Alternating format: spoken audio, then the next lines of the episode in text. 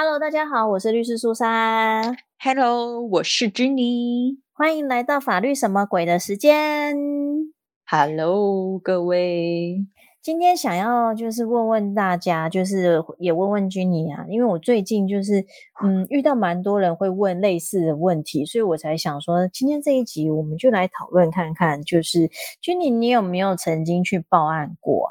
哎、我还真的没有哎、听起来哦是个幸运的人。嗯，对对对，因为其实啊，我最近常常遇到人家问我一些有关于遇到刑事案件要怎么做，就是他可以做哪些措施，或者是他要怎么样去让这件事情就是变成一个犯罪被侦办之类的。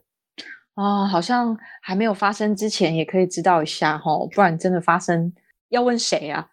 对，而且也也有一些人就会问我说：“那我案子进入到地检署以后，我还要去找任何的公家机关来协助我们吗？”然后我就会想，呃，地检署它本身就也是公家机关啦。嗯，像这些事情，就是大家好像有一些疑问，又有一些不明白，但是不知道从何下手哈。对啊，而且你们常常会看到一些新闻，就是会有一些名人去按那个什么申告铃之类的，对，然后常常按的都是那个残什么残障需要帮助的那个铃，这样子。我们先按需要需要专业人士帮助的铃好了，先不要随便去按其他的铃，好不好，各位？对啊，所以想说来跟大家聊一下，就是当如果你遇到一件刑事案件的时候，到底我们要怎么样去寻求一些帮助？对好，我们就一步一步来哦。好，我们先讲最常见到的例子好了。我们最常见到的刑事案件其实是什么？你知道吗？偷窃吗？车祸，偷窃还没到那么容易啦。车祸，车祸，哦，好害怕哦，都不想发生啊。真的。可是像我之前住的地方下面是夜市啊，哦，真的每天每天啊，我真的不夸张，每天至少都一件车祸。大大小小的碰撞哦，对，而且因为很多人骑摩托车，尤其是在夜市那边，你就知道会有很多阿迪亚之类的，然后他们就会钻啊钻，然后就很容易就嘣这样子。嗯，不管是车跟车、车跟人、大车、小车、单车，都会碰到车祸案件哦。对，但是像大家就会知道说，发生车祸第一件事情要干嘛？叫警察，对，那就是报警了。那他就成立，就等于是他已经成立一个案件了。哦，我答对第一步，得分。对，因为通常发生车祸案件来讲的话，大家都会想到说要就是打电话就是报警嘛。那如果有人受伤的时候，其实这时候就出现了可能就会有一个过失伤害的案件了。叫救护车。对，然后你看有受伤，其实几乎这个过失伤害几乎就一定会成罪的概念了。所以通常我们会说，发生像车祸案件来讲，最简单的让它就是成为一个案件的方式就是报警。OK，先报警。对，然后报警的时候，因为过失伤害案件它是属于需要你你要自己主动跟跟警察说，我确定要告他过失伤害，因为过失伤害在法条上面它是有个规定说，他必须要告诉乃论，也就是说你必须要说我真的要告他，然后呢，检警机关才会开始把他真的当做一件犯罪案件来受理来处理。嗯，当你有受伤的时候，记得这一点哦。对，而且要记得哦，如果任何有关于告诉乃论的，都有六个月的时间的限制，就是事情发生六个月内一定要提告。哦，那这个就要稍微留意一下，因为可能有时候受了伤，有一些事情要处理，或者是身体在休养，啊，一不小心就过了六个月，啊，就糟糕了。没错，而且有现在有些人真的很坏哦，他会跟你说啊，我会赔你钱呐、啊，我们再来事后再来沟通啊，或者是说啊，我你可以跟我保险公司谈啊，或者是我最近在忙啊，过一阵子啊，然后过一阵子过一阵子就六个月就过去了。我因为 大家在日常生活中好像没有这么留意这些时效的事情啦。对，然后有些人他是故意会跟你拖过那个六个月，他就会真的有这么坏的人吗？哦，很多哦。然后他会知道说你就不能告他过失伤害了，所以他就会以为他没事了。但是呢，我们还有一个损害赔偿，损害赔偿是民事的诉讼，它基本上时效是两年，所以不要那么的侥幸，想说六个月过去你不能告我过失伤害哦，没有，你还是有可能会被告民事的损害赔偿哦。嗯，所以我们报案，然后可能如果有受伤要送医，但是告诉乃论罪、伤害还有民事的损害赔偿，这些都是要自己提起的。对，没错。那其实报警它就是刑事案件最简单的成案的一个方式哦，所以有些人有时候一些简单的案件呢，比如说就像你刚刚讲偷窃嘛，那他问我说我要怎么样，就是让这个犯坏人就是被被关或者什么，我说去报警就好啦。他们就啊就这么简单吗？我说嗯对啊，就报警啊，嗯嗯哼。那通常找律师来讲的话呢，我们就不会，就是既然你都花大钱找律师，我们就不会跟你说报警这么简单，我们会直接帮你写一个告诉状，然后呢，直接送到地方的检察署，让检察署这边受理这个案子。哦，好像听起来蛮厉害的哦，有什么不一样吗？哦，基本上检察官他是他会去指挥这些警察，要求他们先去做初步的调查。那通常像检察官把这些案子交代下去的时候呢，就会说，就可能会定一个时限，要求你要在这个时间内要给我一些笔录的东西啊、资料啊什么的，就会有时间的压力。可是如果你去警局报案的时候呢，通常他们他们当然会有一个结案的压力，就是时限在，但是他就不会像检察官他们这么的，就是毕竟你的老大在盯着你，你就会皮绷的比较紧，那可能效率什么也都会比较高。嗯哼，嗯哼。所以好像有一个上行下效的概念，没错，就是有一个上下关系的一种感觉。所以有时候我们会就是会说，你如果去警局报案，当然可以，但是警局这边他可能不会为了你这一件案子就送去地检署，他有可能会累积了一些案子以后才一起送去地检署。那如果说你是直接跟地检署这边去做报案动作的话，那就会变成是说，就是有点像是他老大，然后呢交代的东西叫下面小弟去处理这样子。也可以比较能够掌握自己要的时辰呢。对，而且因为案子进入到地检署以后，其实它就会分案嘛，分案就会有案号股别，你就可以打电话去问书记官一些，呃，就是说目前有没有开庭啊 之类的。当然他们说的很有限，因为毕竟在地检署阶段，它都还叫做侦查程序，所以我们就会常常听到一个叫做侦查不公开。只是我们常常做律师，我们常常都在笑，侦侦查不公开，它就是一个教科书里面的东西。因为你看新闻，每次都报了很多东西出来，然后常常甚至连律师自己本人都不知道，结果新闻都讲的比较多啊。我在笑是因为最近又有一些刑事案件啊，就是各种被媒体就是挖，然后各方说法说的纷纷纭纭的。哎，侦查不公开这件事情，原本希望保护各双方当事。世人的一些隐私啊，还有个人的权益啦。对啊，但是不知道为什么，反正记者媒体永远知道比律师多就对了。好无奈哦。啊，我们继续啊。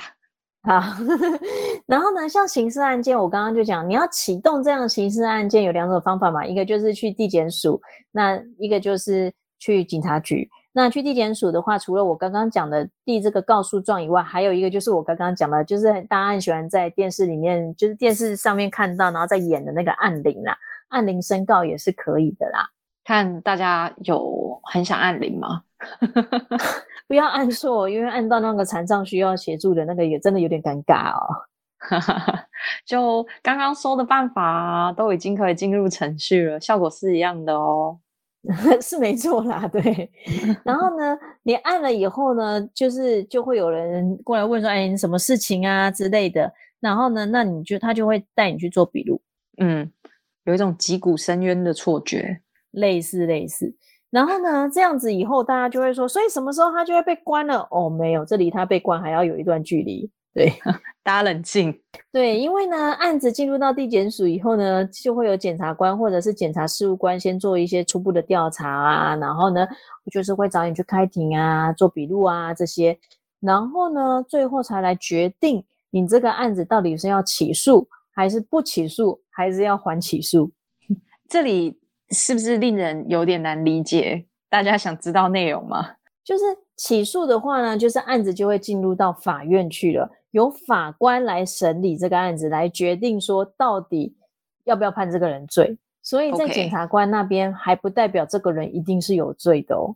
哦，只是说检察官可能侦办以后，他觉得可能有构成这个罪行，所以呢他就起诉了。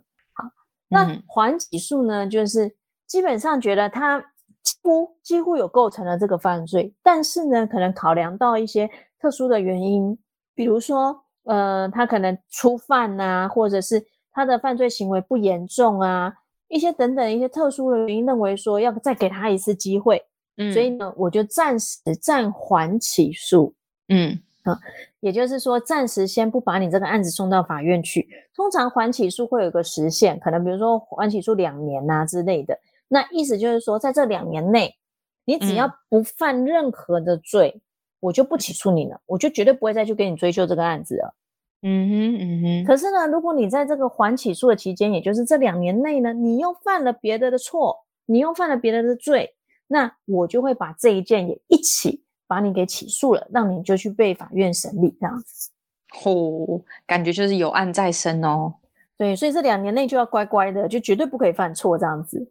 嗯嗯然后不起诉，当然就是认为说你这完全没有构成犯罪啊，所以我们就不起诉你了，就不把你这个案子送到法院去了。嗯那真正这个案子呢，到底最后这到底是不是有罪无罪，其实就是由法院这边来做判断。所以一个刑事案件，其实你看它经过非常多的地方跟程序啊。我需要花上一些时间呐、嗯，对啊，不论是说你是从警察局那边报案，或者是去检察官那边去告诉，你看都还是一定会经过警察局跟地检署这两个阶段，嗯，然后有一定的程序。对，真的有沉罪沉罪的可能性的时候，才会又进入到法院。那法院说老实话，我们还有一审、二审、三审啊，所以其实呃，一个刑事案件真正的有罪的话，除非没有人在做任何的上诉，不然其实也是可以花到蛮多时间的。嗯，所以在这些期间，有一些要注意的事项啊，等等的，就要多留意了啦。嗯，而且被告刑事案件来讲，最麻烦的就是你几乎都要自己一定要到庭。嗯，对，对，你不到，你如果是被告啦，被告的话是一定要都要到庭。如果不到庭的话，就可能之后检察官找不到你人，就会拘提你。然后呢，拘提你，你还一直不到的话，之后就找找不到人啊，然后就会变成通缉犯。非常的危险哦，可能只是一些原本还蛮小的事情，刑事案件不可开玩笑啊，各位。真的，而且通常通缉案件那个暗号上面就有一个“气”字，就通缉的“气”，通常对通缉犯态度都不会很好啦。呃，不论你是呃案件中的哪一方的当事人呐、都要小心留意自己的权益还有责任啊。真的，所以才会跟大家提醒，就是有一些法院的文书绝对不要就是轻忽它。如果被贴了那个红纸条要你去领，你一定要赶快去领。哦，对，关于送达，对呀、所以这是一个刑事案件的流程，想说跟大家解释说明一下，因为好像很多人还是会搞不清楚，所以会跟大家说，一个简单的刑事案件最简单的开启的方式就是去警局报案。那如果说你的案件真的太复杂了，哦，可能你觉得警察局这边你不放心，那你想要找律师，那当然你可以去请律师，由律师这边来协助你去地检署。那当然，如果你觉得就是你就是不想要去警察局啦，你觉得你就是要直接去地检署啦啊，那当然你也可以去地检署去按铃申告，或者是直接到地检署跟他们说，我有个案子想要提告这样子，嗯，对就是这样子。嗯，其实没有到很难，只是说想说让大家了解一下。对啊，先有个概念，或许这一次你听完这一集，可能只有抓到几个关键字，maybe 报警，maybe 告诉乃论，但是你有记得这些事情的话，先掌握一些重点，然后再去咨询相关的资源啊或专业人士的话，应该可以让你有更清楚的事情。希望在真的发生了刑事案件的时候啊，大家的权益还有大家呃个人都可以平平安安的。对啊，而且这样你也比较多少有点概念，以后你也比较不会说有点彷徨，不知道说，哎，我接下来可能要面临到什么样的程序这样子。